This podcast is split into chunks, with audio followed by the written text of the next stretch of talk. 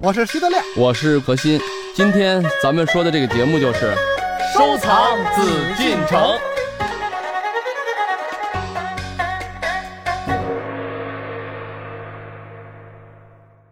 欢迎朋友们继续来关注我们的《艺海藏家》，我是主持人永峰。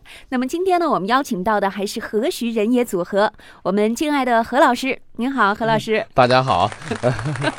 还有我们可爱的老朋友德亮，德亮好。好，大家好。你看这词儿都不一样，都不一样，敬爱了都用上了，我有点紧张了。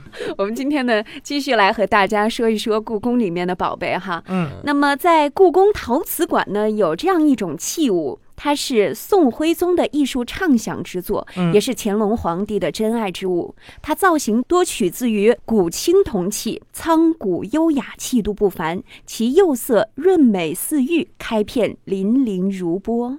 我说到的是什么呢？不知道。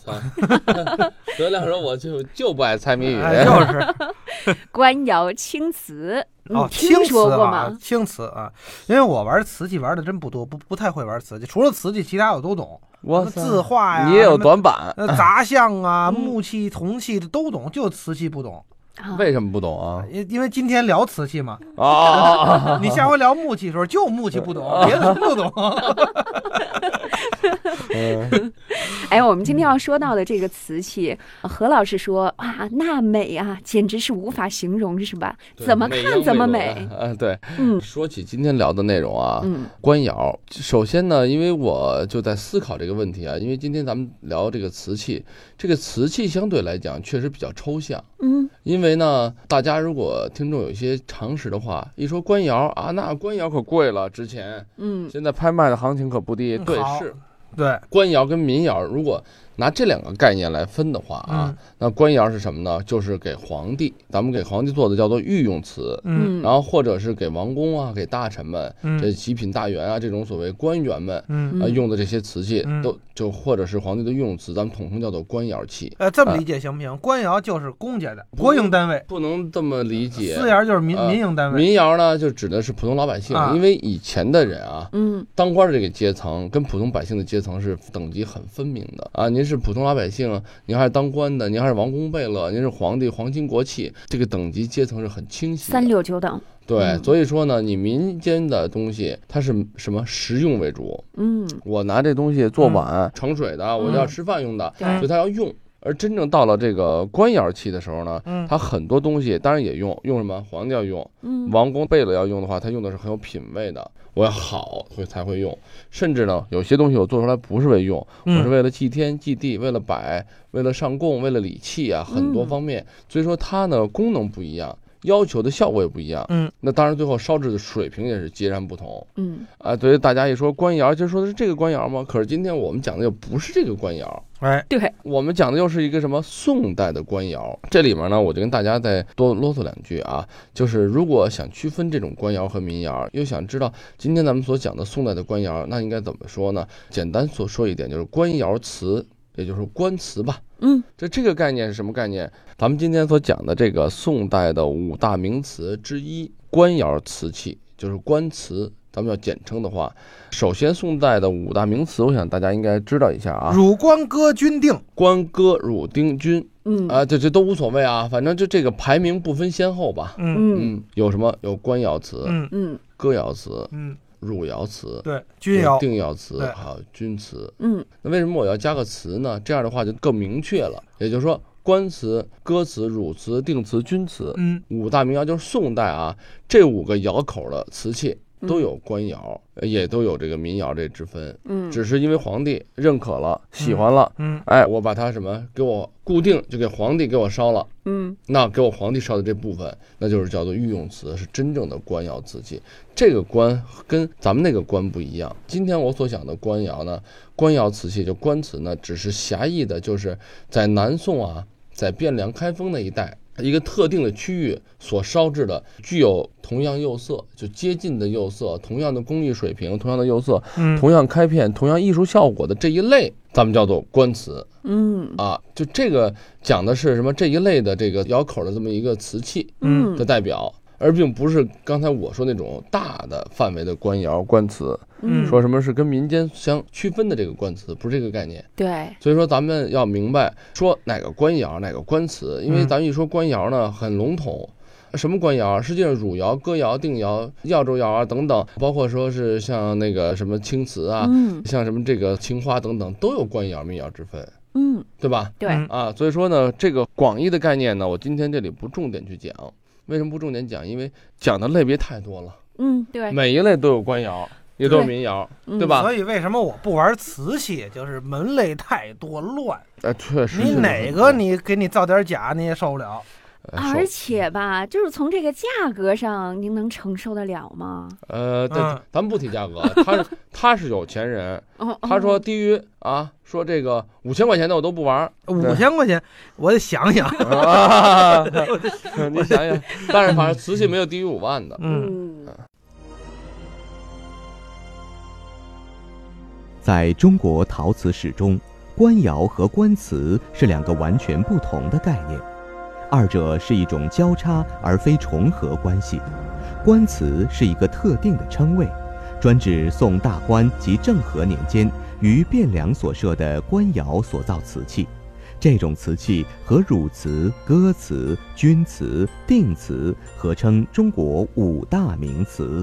据文献记载，宋代宫廷曾在都城附近设立过三个官窑，即北宋朝廷在汴京（今河南省开封市）设立的北宋官窑，亦称大官窑，和南宋朝廷在杭州附近先设立的修内司官窑，亦称内窑，后设立的交坛下官窑。从传世品和窑址出土瓷片标本看，宋代官瓷胎体呈黑灰或黑褐色，胎体较薄，釉层凝厚，多呈粉青色，美若天然古玉，造型多为瓶、洗、壶、碗、盘、杯等。故宫现藏有乾隆皇帝曾经非常珍爱的官窑青釉圆玺、官窑青釉贤文瓶等。那咱们从这个故宫里面，咱先找一件，找一件这个官窑瓷器，宋代的。我知道官窑青釉元洗，嗯，这可是乾隆皇帝特别喜爱的一件瓷器哈。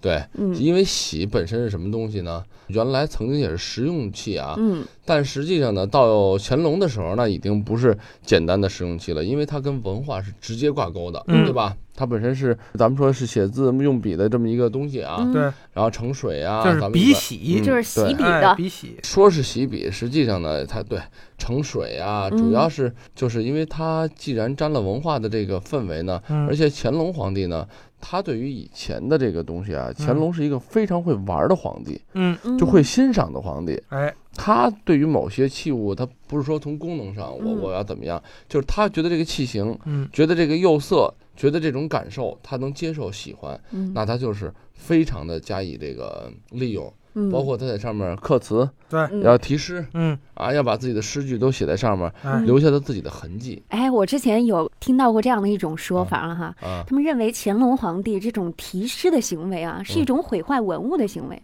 我跟你说，这是这样个这个事儿呢，叫做此一时彼一时。嗯为什么呢？你说从大的文物观念来讲，确实是这样。比如说《兰亭序》，哎，他在上面给你盖了好无数个章，嗯为什么呢？他觉得这东西他自己的，他得留下痕迹啊，嗯对吧？瓷器上我给你刻上我的诗，嗯。嗯。然后木头本来一挺好的楠木盒子、紫檀盒子上，嗯。我也刻上我的这诗句，嗯。嗯。哎，再给它刻上怎么样啊？对吧？包括嗯大禹治水的玉山，嗯，对吧？本来挺好的一幅完整的艺术作品绘画，嗯。呈现出来的一个雕刻作品，嗯。他再刻上他的那个大章，嗯。嗯，刻上他的诗句。有些人说了，从大的艺术角度来讲，他在破坏。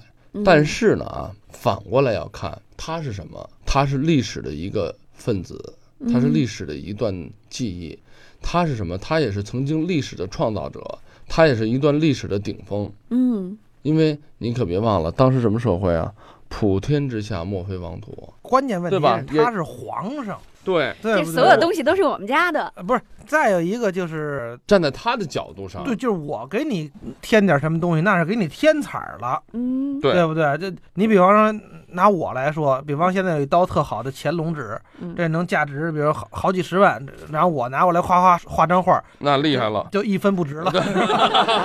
对但是你你让那个，比方我们大家启功先生嗯拿它写个字儿，齐白石拿它画张画，那价值立刻就是一加一大于二这个价值。嗯乾隆皇上也是这样，所以我们不能谈价格，但是我们从这个市场来反馈一下，凡是沾了乾隆盖章的题字的这些艺术品，都贵它，它的价值受到影响了吗？嗯，不但没有，而且是大幅度的提升。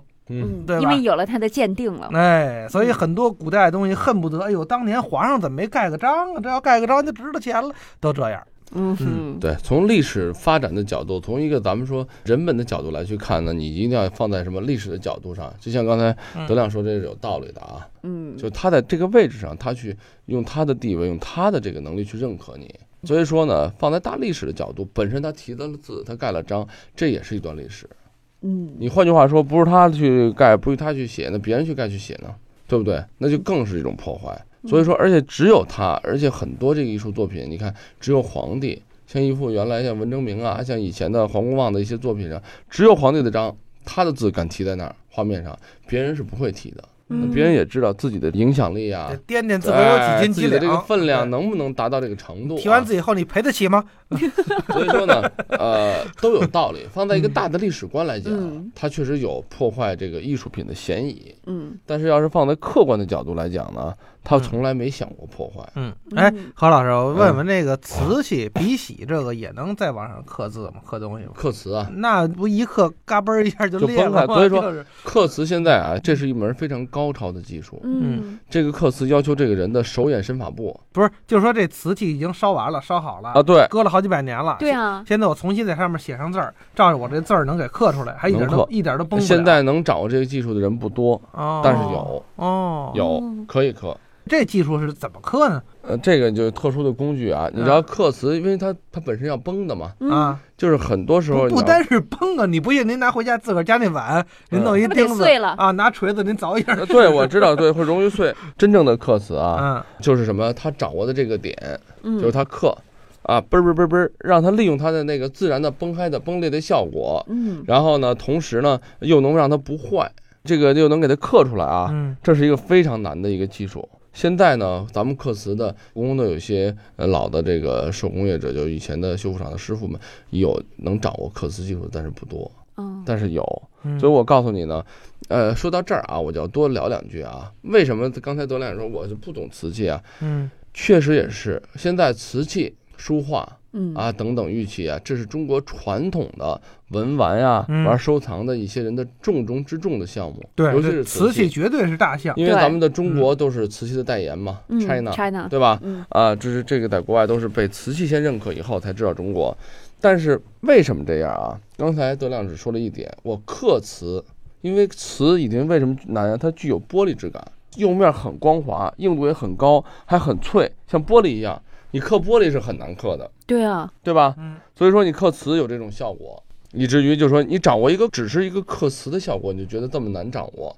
现在我就想说说一个瓷器，从原来的胎土，就咱们说泥胎的这个状态，嗯我先拉坯做胎子做形儿，我最后再给它上色，我再给它画纹饰，我再给它上釉，我再烧制成功嗯等等啊，最后成为一件艺术品。这里边经历了多少道的工序啊？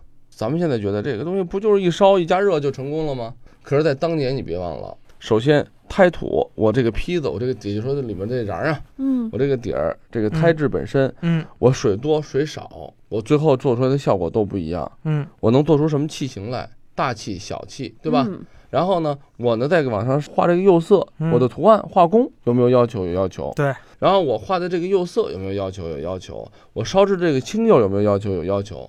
咱们为什么这个官窑瓷器很巧？你看咱们现在说的金丝铁线呀，说的这个紫口铁足啊等等啊，嗯说的这个官窑瓷，实际就说的北宋的这个民窑的品种之一了，而不是说的这个广义的官窑。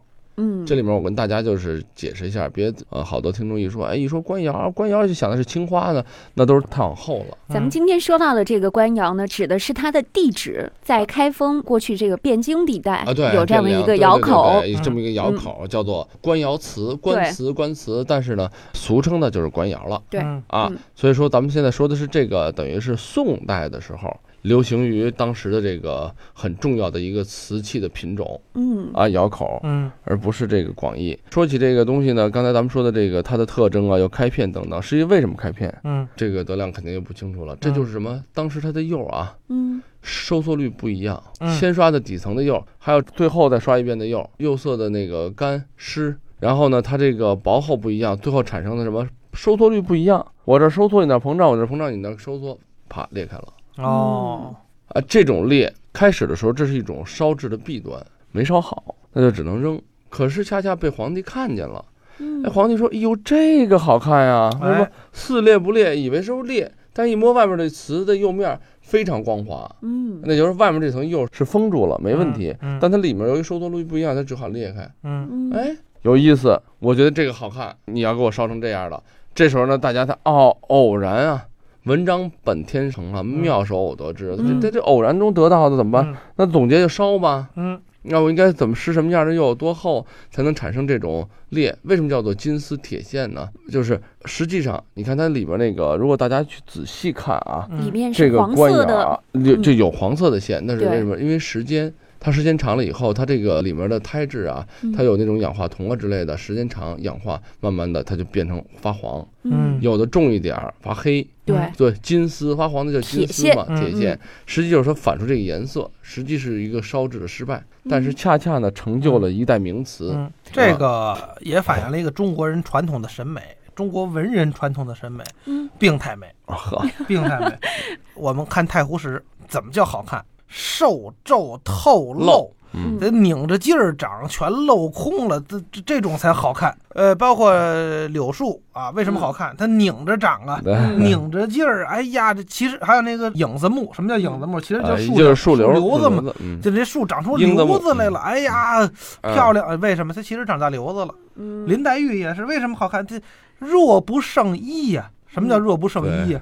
就是穿件衣裳。都能把他压躺下，嗯，但是他又不能不穿衣裳，他就得穿那个最薄质地的那种绸缎，哎，最轻柔的，哎，就好好像画画眉那个那个化妆品都能把他压躺下似的，轻轻走两步就得喘。中国过去男的喜欢那种病态，为什么喜欢小脚呢？小脚这女的走不动道啊，走两步就得喘，就得扭啊。哎呀，这样的好，这样的美，像永丰这样的没戏了啊，膀子腰圆这。哦呵，我要到唐代啊，对，那你还太瘦了。对，你要到唐代就发配到边关打仗去了。那我的花木兰。这里是艺海藏家。朋友们，听到这儿，我不知道您心里是否同意德亮所说的“病态美”这种解释。当我们看到官窑瓷器上那些如冰似玉的开片，您又会有怎样的理解呢？显然，我们何老师是不认同这种说法的。他会用什么样的说法来诠释这样的美呢？好了，朋友们，这里是艺海藏家，我是永峰，待会儿见。本内容由喜马拉雅独家呈现。